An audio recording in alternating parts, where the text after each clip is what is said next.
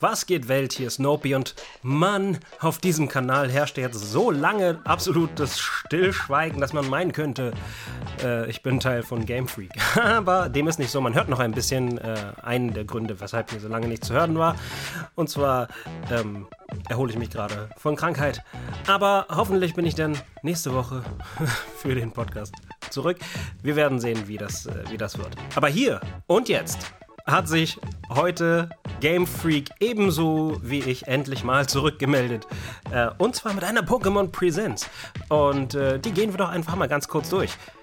Ich sag vorweg, so viel, was mich persönlich interessiert hat, war jetzt nicht unbedingt dabei. Eigentlich nur Pokémon Karmesin und Purpur. Aber äh, das heißt nicht, dass nicht andere coole Sachen äh, oder andere Leute das cool fanden, was da war. Die Pokémon World Championship zum Beispiel, äh, die ist nach drei Jahren wieder zurück. Mich persönlich tangiert das eher peripher äh, aber für diejenigen, die kompetitives Pokémon feiern, die haben äh, dieses Jahr auch ab dem, also zwischen dem 18. und 21. August ordentlich Grund zu feiern. Äh, da werden nämlich kompetitiv die Pokémon-Hauptspiele, Pokémon Tekken sowie das Sammelkartenspiel gespielt.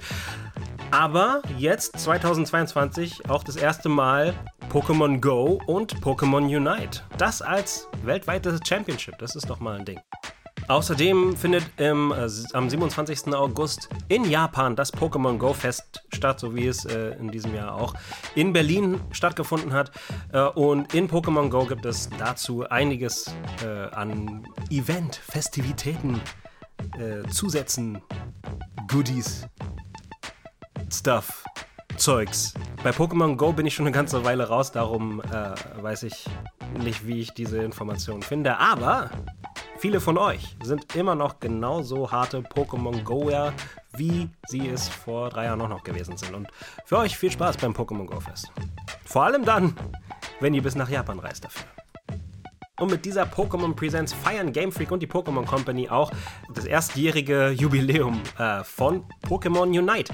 Und das fand ich äh, auch sehr cool. Das Spiel habe ich auch viel gespielt zum Release, aber ich glaube seit einem Dreivierteljahr auch kaum mehr. Und von daher ähm, weiß ich nicht, ich weiß gar nicht, ob ich, äh, ob ich nochmal reinschauen werde jetzt in nächster Zeit, aber wenn, dann wahrscheinlich jetzt zum, äh, zum First Year Anniversary. Denn da gibt es auch ein cooles Pikachu-Event, wo alle Pokémon Pikachu sind und äh, weitere Kämpfer wie Mosquito sind äh, hinzugekommen. Aber nicht nur Pokémon Unite feiert ein Jubiläum, sondern auch Pokémon Masters X oder EX X ähm, feiert nämlich ein dreijähriges Jubiläum. Und ähm, spannenderweise gab es dazu keine Info, sondern nur die Info, dass es bald Info dazu geben wird. Okay, viel Spaß, dann, danke dafür. Als nächstes wurde auch noch Pokémon Café Remix angesprochen. Ein Spiel, zu das ich meine Meinung habe, das ich, die ich auch schon mehrmals dargelegt habe. Aber über den Punkt bin ich hinaus. Jetzt wünsche ich einfach nur viel Spaß mit Mewtwo und Latias, die äh, jetzt neu dazugekommen sind. Und demnächst wird auch Latios ins Spiel Einzug finden ja, äh, viel Spaß, I guess.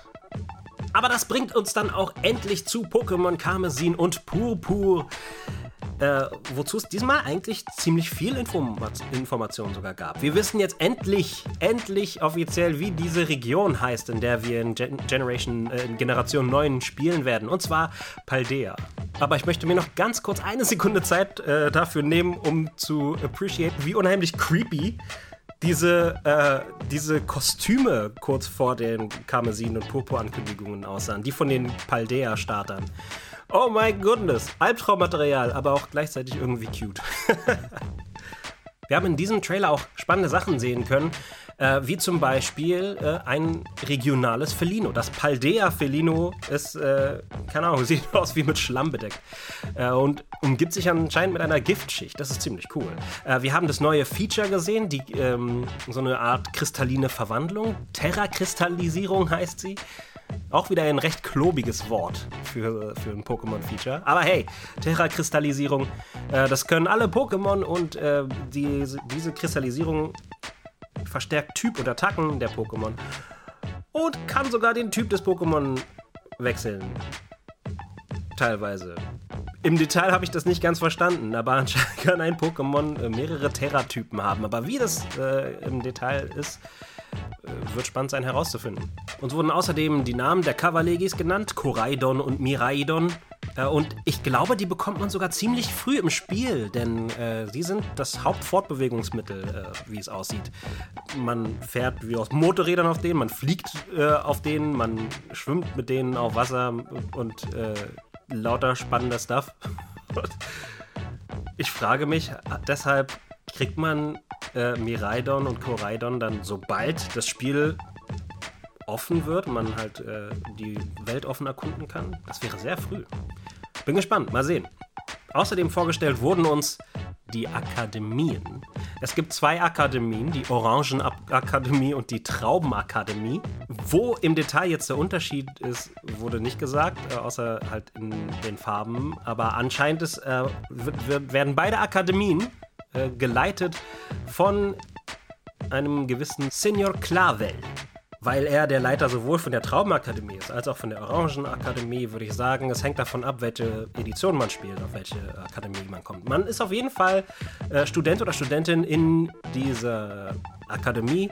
Und anscheinend ist es der Job, den man kriegt, eine Schatzsuche durchzuführen.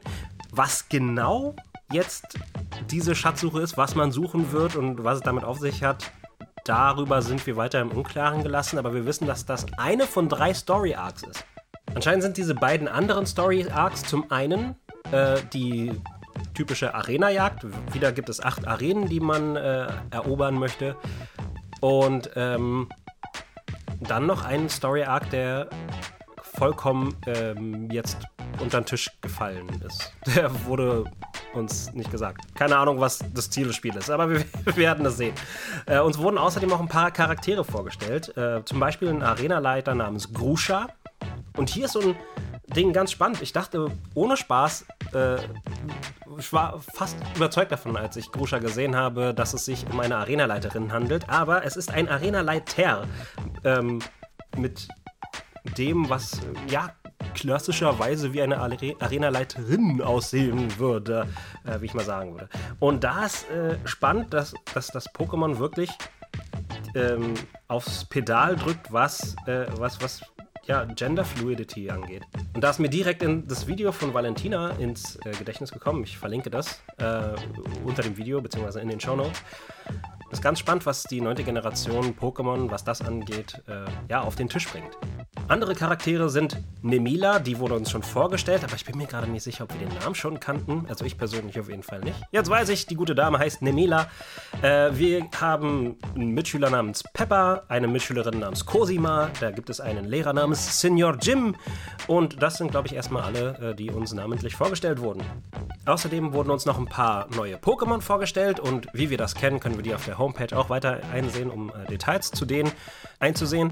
Ich persönlich finde einfach nur dieses flauschige Flauschevieh erstmal richtig sympathisch, da freue ich mich drauf. Ich glaube, das wird mein Arena-Buddy. Den nehme ich, glaube ich, in jede Arena Zu guter Letzt noch der Mehrspielermodus und die Raids, denn die Raids sind auch diesmal wieder zurück und wieder sind es vier Spielcharaktere gegen ein Raid-Pokémon.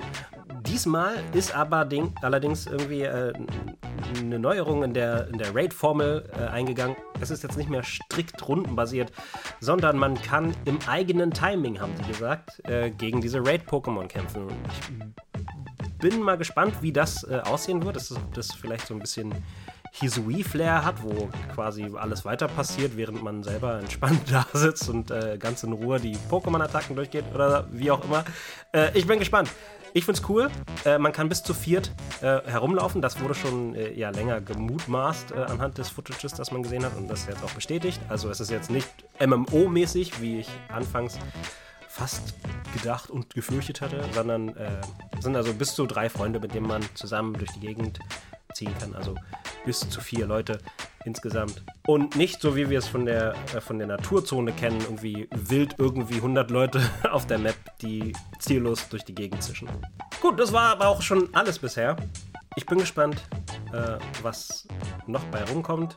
Was diesen Kanal angeht, ich habe noch drei Videos in der Pipeline, die ich vor Veröffentlichung von Splatoon 3 rausbringen möchte. Ich hoffe, das klappt.